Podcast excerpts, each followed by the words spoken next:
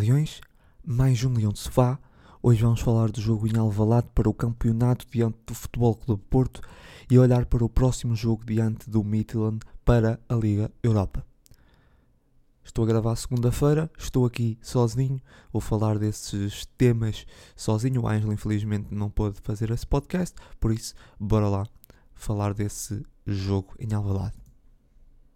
Vamos então começar por esse jogo para essa derrota do Sporting. O Sporting e o Futebol Clube do Porto voltam-se a encontrar pela terceira vez, segunda no campeonato. São agora três vitórias para os Dragões na época. Excluindo o jogo no Dragão na terceira jornada, o Sporting não só conseguiu equilibrar como ser melhor, diria, em muitos momentos, algo que não acontecia uh, ou não aconteceu principalmente no ano do título de campeão nacional. Um jogo de de vitória obrigatória para ambos, clássico é clássico, e o Futebol Clube Porto apresentou sinal Alvalade com baixas significativas, o Sporting com o 11 com algumas alterações inesperadas, uma lesão também de última hora afastou um jogador que, embora seja pouco falado, não tem bem um substituto à altura no momento e faz toda a diferença em campo, o japonês uh, Morita, e não é que Pote não seja competente, apresenta qualidade até nesse setor, mas nesse esquema uh, continua a ser uma peça uh, mais preponderante em zonas mais avançadas do terreno. Amorim então promoveu ainda a estreia de Héctor Bellerin na ala direita e a maior surpresa na ala oposta, Fatal, uh, no ataque dá uh, continuidade então a Shermiti. Uh, temos aqui dois jovens de 18 anos titulares no clássico, uh, uma estreia também com a estreia do Bellerin, o caso de Fatal que já tinha jogado um clássico, mas ainda assim três jogadores novos nesses, nessas andanças, mudanças arrojadas, ainda com Paulinho no banco, após ter cumprido então dois jogos de castigo, ficando então o terceiro jogo de castigo suspenso. Ficaram ainda de fora dos convocados Jovan Cabral e Rochinha, dois jogadores ofensivos, mas que cada vez são mais cartas fora uh, do baralho para Amorim, sendo que Rochinha foi uma contratação do mercado de inverno, se bem sabemos que foi uma oportunidade de negócio, ainda assim acaba por um, cada vez se notar que, que, é uma peça de fora e que não uh, entra nas contas do Sporting, muito menos para aquilo que se avizinha ou para a próxima época, que nesse momento é o que se pensa mais. Havia toda, eh, entrando então no jogo, havia, havia toda uma expectativa à volta desse confronto do lado do Sporting, tentar aproximar ainda uh, e ainda sonhar com o segundo, do lado portista eu diria que era sonhar com o primeiro. Uh, a verdade é que em Alvalade e com tantas baixas do lado do Futebol Clube Porto, o Sporting nunca conseguiu fazer notar uh, essas ausências do lado dos Dragões. Foi uma entrada mais forte do Futebol Clube Porto, que ia sendo a equipa que, que tinha mais noção do que queria no jogo e o que queria fazer com ele. Já, já o Sporting variava entre erros na saída, uh, não aproveitados pelo Futebol Clube Porto, uma tentativa de pressão alta e um jogo demasiado canalizado para as jalas, um, um tipo de jogo que ia ficando também previsível e repetitivo. Uh, com uma ausência clara de meio campo também, a falta de Maurita talvez, ou um Porto mais capaz nesse setor, eu ia mais por essa segunda parte, Ainda nos duelos, o Futebol Clube Porto foi a equipa mais esclarecida. Uh, o Sporting, sempre que esticava o seu jogo pelas, pelas alas, zona, não é como eu referia, zona preferencial, conseguia chegar com algum relativo perigo uh, e, e, sobretudo, na primeira parte, somou lances de, de, perigo. E deveu assim mesmo, eu diria, não sair ao intervalo com um golo.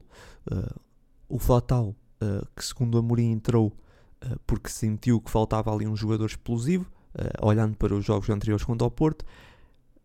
Era supostamente para jogar na esquerda, mas uh, a indisponibilidade de Santos Justo terá mudado para a direita.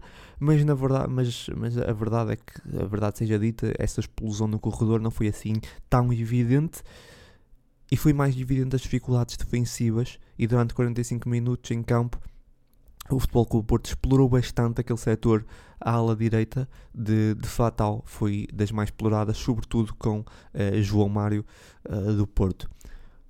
o, o, primeiro e o melhor, eu diria os melhores lances da primeira parte pertencem ao Sporting.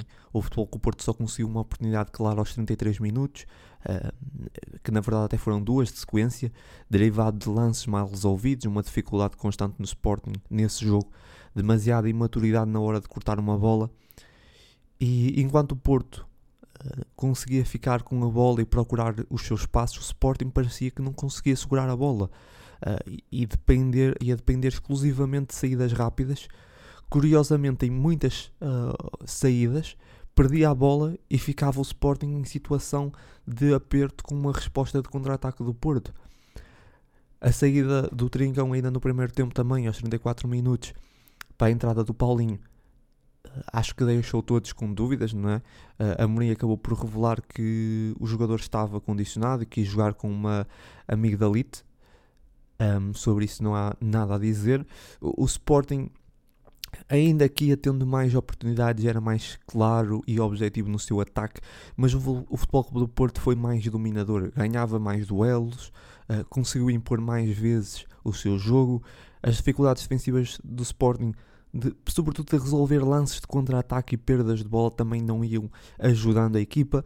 O Sporting só conseguiu alguma calma com bola e, foi durante alguns minutos, a partir dos 53, 54 uh, da segunda parte, quando conseguiu uh, criar algumas situações em ataque posicional, uh, em ataque posicional, encontrando bem os, os, raros passos concedidos. A verdade é que não consegue marcar. O, o Futebol do Porto aproveitou os erros, os maus alívios para se colocar na frente no primeiro remate enquadrado do segundo tempo. Uh, depois do golo, é aquilo que já falámos várias vezes o Sporting foi demasiado abaixo emocionalmente e mesmo tendo bola, que foi um pouco até concedida pelo Futebol Clube do Porto, esteve mais de 20 minutos sem qualquer remate. E, e a posse era completamente inofensiva e às vezes as tentativas de aproximação do Sporting concluíam quase sempre com perdas de bola ou saídas rápidas do Porto, como eu estava há bocado a referir. Dentro das alterações ditas, entre aspas, polémicas, Amorim retirou o Gaio 15 minutos depois de entrar para o lugar de Bellerin, acabou por ser justificado como uma alteração técnica. E, e a, a, a, a, verdade é que o jogador que entrou para o seu lugar, o Arthur, viria mesmo a fazer uma assistência a jogar na ala direita. Se Arthur era para jogar para dar ali outra capacidade de drible, não conseguiu dar, uh, conseguiu, foi tirar um bom cruzamento. As bolas paradas ou bolas longas foram um dos poucos recursos do sucesso do Sporting. Uh, praticamente nunca conseguiu entrar com bola nos pés dentro da área. Uh, tanto é que os dois golos do Sporting, um invalidado, uh, são sequência de bolas, uma bola parada e um cruzamento, como referi há bocado o cruzamento do Arthur. Mas ainda antes desse gol do Xermite, o Futebol Clube Porto matou com 2-0 numa bola uh, direta de, Diogo Costa. E aqui se vê a importância dos guarda-redes serem bons com os pés. Tony Martinez ganhou nas alturas, à imagem do jogo. O, Sporting, o Porto sempre melhor nesse, nesses duelos. E a defesa do Sporting completamente desnorteada também à imagem do que estava a ser o jogo, uma defesa muito uh, permeável e, e muito uh, desnorteada. Uh, algo ali estava a falhar em muitos momentos e eu atribuo alguma imaturidade da forma como às vezes se resolvia os lances, embora aqui não tenha sido esse caso, aqui foi mesmo um, quase desligar de um lance. e deixa o PP a receber na profundidade para fechar o jogo. O Chermiti uh, ainda foi a tempo de se tornar o mais jovem de sempre de marcar num clássico para a Liga, ficando à frente do Rafael Leão por apenas um dia, deixa assim a sua marca imerecida no jogo. O Sporting teve mais uh, oportunidades de golo, foi mais objetivo, principalmente no primeiro tempo e, sobretudo, no primeiro, no primeiro tempo. Na segunda parte, depois do golo, uh, desligou durante muito tempo, faltou Uh, eu diria que faltou mais, o que faltou mais ao jogo do Sporting foi eficácia. A verdade, a verdade é que faltou muita eficácia ao Sporting. O Sporting ainda assim cometeu muitos erros defensivos e apresentou falta de maturidade, como eu falei, em, variados, uh, em variadas situações. E, e, e, no geral, quase toda a equipa teve uh, dificuldade para equilibrar no último terço. Um, desculpem, para desequilibrar no último terço. Um, o Sporting teve muitas dificuldades para desequilibrar, uh, junto à, área do, do Futebol Clube do Porto. Uh, já o Futebol Clube do Porto foi mais competente, uh, impôs mais o seu jogo, eu diria que foi mais eficaz. Aliás, diria não, foi mais eficaz, porque na segunda parte faz dois golos em dois remates enquadrados. Teve maturidade tática de saber o que queria e como queria, entendeu melhor os momentos do jogo, algo que essa equipa do Sporting parece não conseguir entender, ou pelo menos não entendeu nesse jogo. Ainda assim, no cômputo geral, o resultado mais adequado, a meu ver, acho que seria o empate, num jogo onde Diogo Costa faz quatro defesas, algumas bem complicadas, está ligado ao segundo golo, e, e para mim um, foi o melhor, foi o melhor do, do jogo. Para mim, Diogo Costa foi o melhor da, da partida. Já o Adá, menos protagonista, teve de intervir menos vezes. Uh, a verdade é que nos, nos lembramos de poucas intervenções difíceis do Adá. Nas vezes que foram golo, não teve qualquer responsabilidade um, a Adá nesses golos sofridos. Para, para terminar, passar aqui pela, pelos adeptos. Normalmente catapultam as, as equipas um, nesses jogos. E embora o Sporting tivesse a jogar em casa, em variados momentos foi mais audível a claque do Futebol Clube Porto e depois seguiam-se silêncios constrangedores com rasgos de apoio inconstante. Eu diria que é um bocado a imagem da época do Sporting. Essa quebra da direção com a claque vai prejudicando mais o clube que se imagina.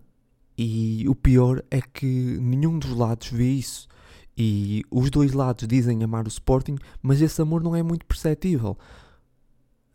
Num estádio que está mais perto de ter um ambiente de Inglaterra do que um ambiente fervoroso português. O curioso é que há mais apoio, ou o apoio é mais fervoroso em jogos fora, como vimos em Vila do Conde, ao falar dos adeptos de Lisboa, e não querendo estar a generalizar, mas os, os, os adeptos que vão ao Alvalade parece que adormecem o leão e depois os adversários, os adversários só têm que dar o golpe final. Está demasiado fácil porque os adeptos não estão a fazer o seu trabalho que é ajudar a puxar a equipa para a frente.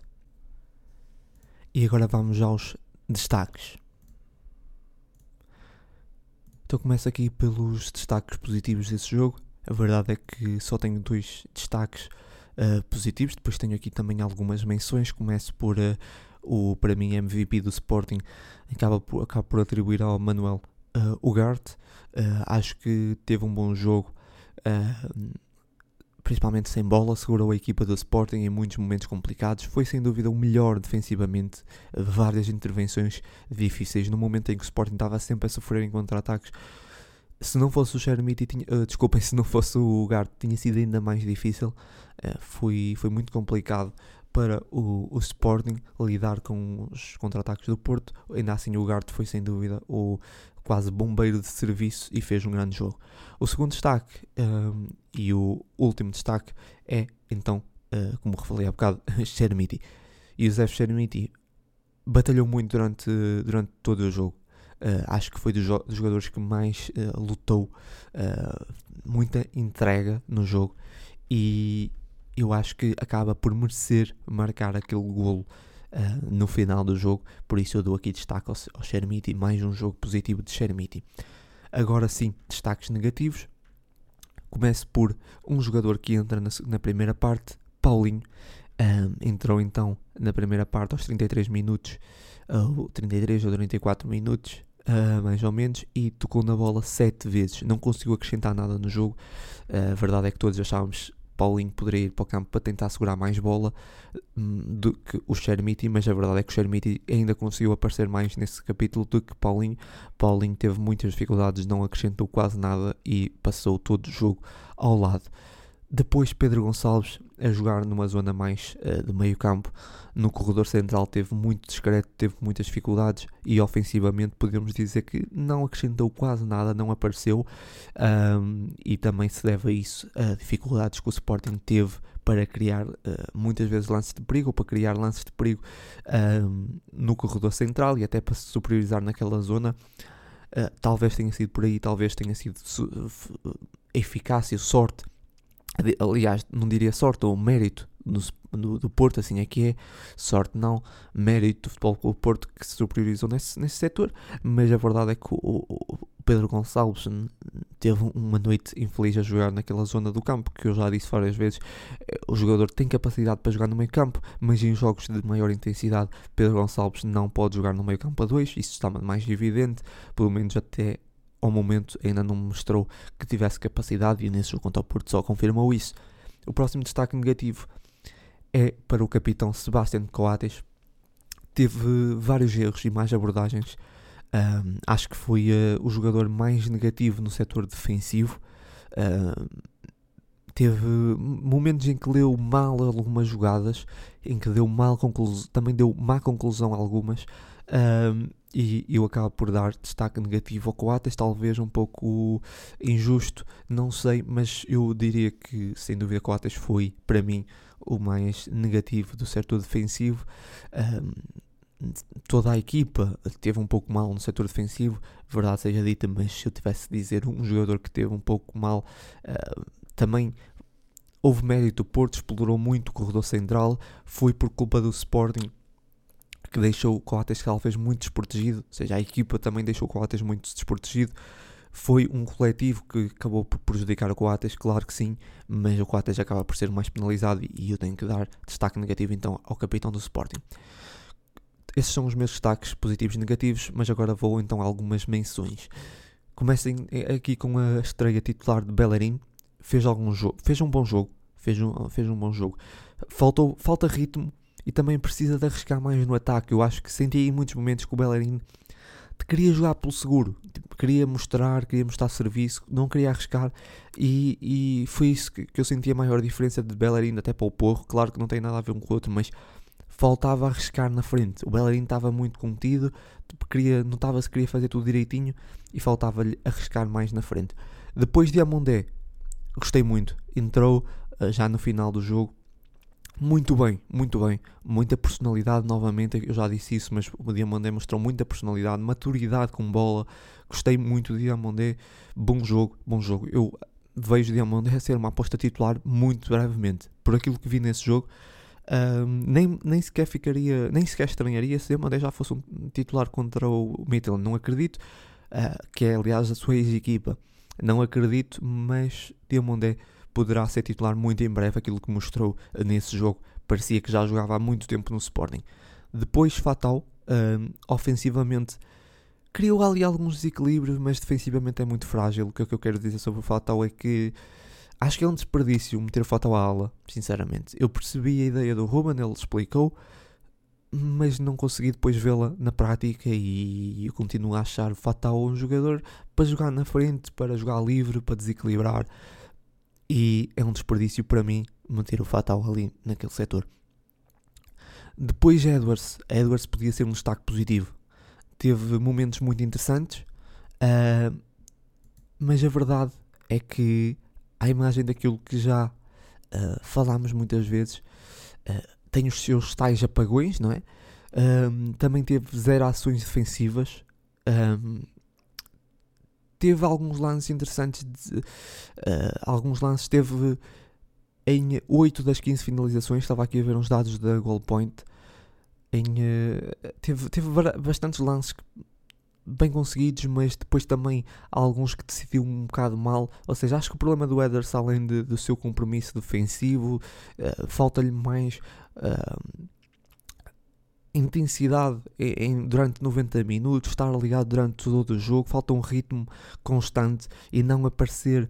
Uh, momentos assim muito dispersos ou muito uh, ao longo do jogo, espaços ao longo do jogo e, e, até pode ter um lance muito bom individual, um ou outro dribble, mas depois está completamente fora do jogo e, e o Edwards até, como eu estava a dizer, até teve um jogo mais ou menos positivo, mas pelos momentos que esteve apagado e pelas suas zero ações defensivas, poderia ter tido um compromisso defensivo uh, maior, eu acho que o Weathers não, obviamente não merece o destaque uh, positivo. Basicamente são essas as minhas, uh, os meus destaques.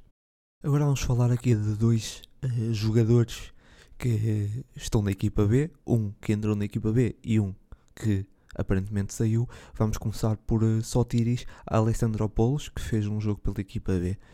E, e, sobre isso eu acho que ficou mais que claro que Sotiris deixou de ser uma aposta Uh, não dava para emprestar o jogador em janeiro, por já ter jogado com, por duas equipas. Na altura, lembro que falámos sobre isso. O Ruben Amorim também deixou uh, um sinal claro que gostaria de emprestar o jogador, uh, mas também já não acredito que o jogador seja recuperado. Estar a, a jogar na equipa B, eu acho que é, é uma indicação clara que Ruben deixou de ver Saltiris como uma opção. E, e, nesse momento já deve ser difícil recuperar o jogador uh, a nível a nível desportivo, a, a nível financeiro, ainda há essa hipótese do Sporting tentar recuperar, talvez também nessa ideia que partiria um, ou passaria um empréstimo um, e agora continuar a manter o ritmo na equipa B. Uh, a verdade é que pronto, o futebol nunca sabe, é uma caixinha de surpresas e nunca sabe.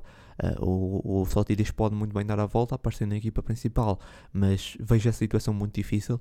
Uh, e eu gosto sempre de sublinhar que Sotiris um, teve, veio depois da saída de Mateus Nunes, mas em campo deixou sempre boas indicações e, e por isso eu acho que a sua aposta tem que a sua não aposta deverá ser mais por questões internas e de treino obviamente, e por seu rendimento, ou porque não dá aquilo que o Ruben pede, não consegue interpretar aquilo que o Ruben pede, e não pelo seu rendimento em campo, porque das poucas vezes que jogou eu não tenho nada a apontar. Claro que o Ruben deverá ver o jogo de uma forma diferente da minha, óbvio, até porque percebe mais que eu, muito mais que eu, mas eu uh, não tenho nada a apontar ao Sotiris e Alexandre Polos, mas acredito que foi, dessa, foi uma contratação mal avaliada, muito provavelmente. Na altura o Ruben até disse que era um jogador que estavam a avaliar para o futuro.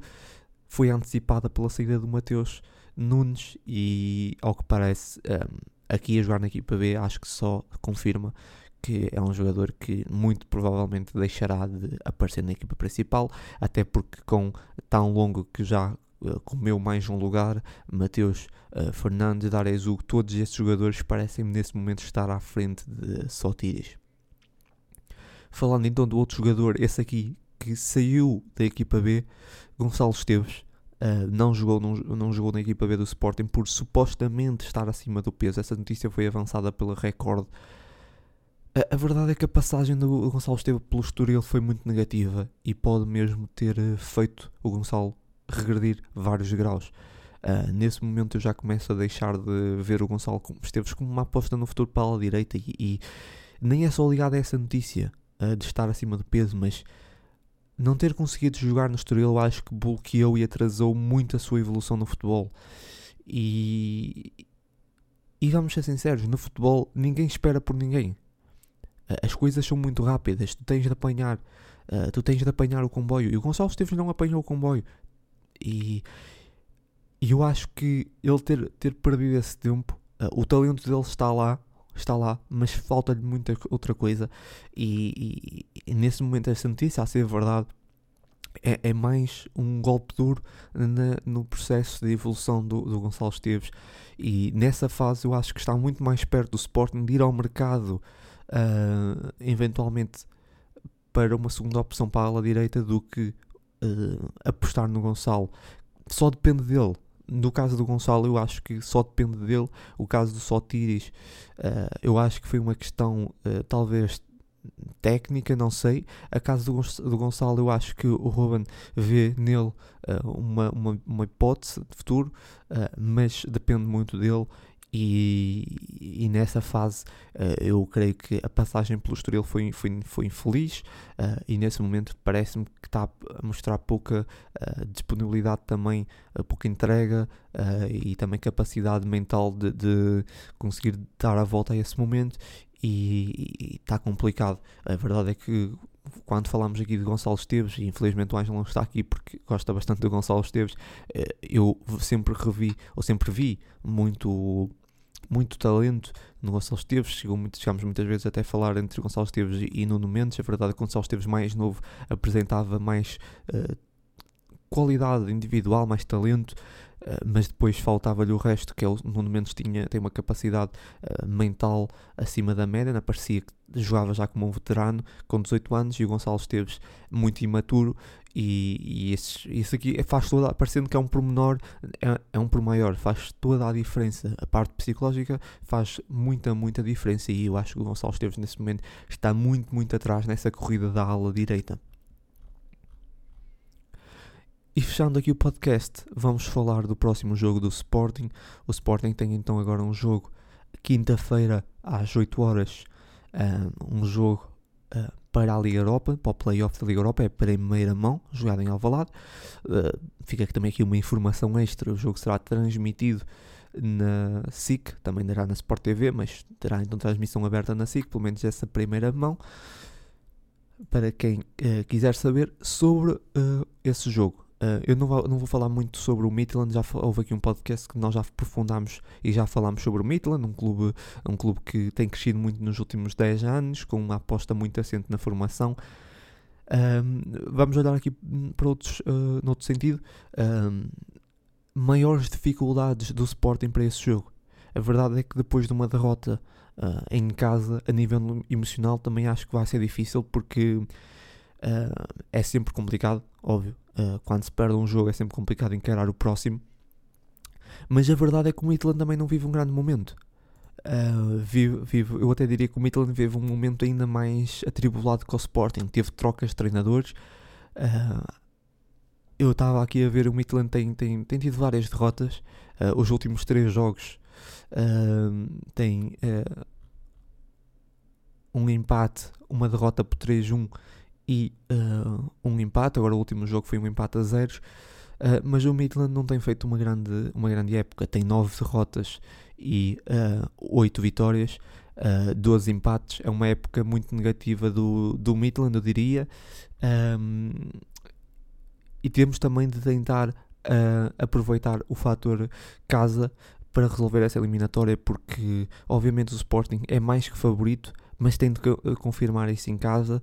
O Midland temos que ter noção que tem bons valores individuais e hum, por o Midland estar a viver um momento mais negativo a nível interno, vai tentar aparecer nesse jogo e vai ter muitos jogadores que se vão uh, ou que se vão mostrar a grande nível nesse jogo porque o Midland, como eu tem muitos jogadores com talento individual uh, que irão com certeza aparecer. A maior dificuldade para mim nesse jogo é mesmo se sofrermos uh, cedo, uh, porque como falámos e como falámos há bocado no jogo do Futebol com o Porto, o Sporting quando sofre desliga muito, vai abaixo. O Sporting, quanto ao Porto, depois de sofrer o gol, teve cerca de 20 minutos ou mais de 20 minutos sem um único remate, onde até teve posse, mas não sabia o que fazer com aquela posse. Quase dava a ideia que o Sporting não sabia onde meter a bola, uh, muito desnorteado.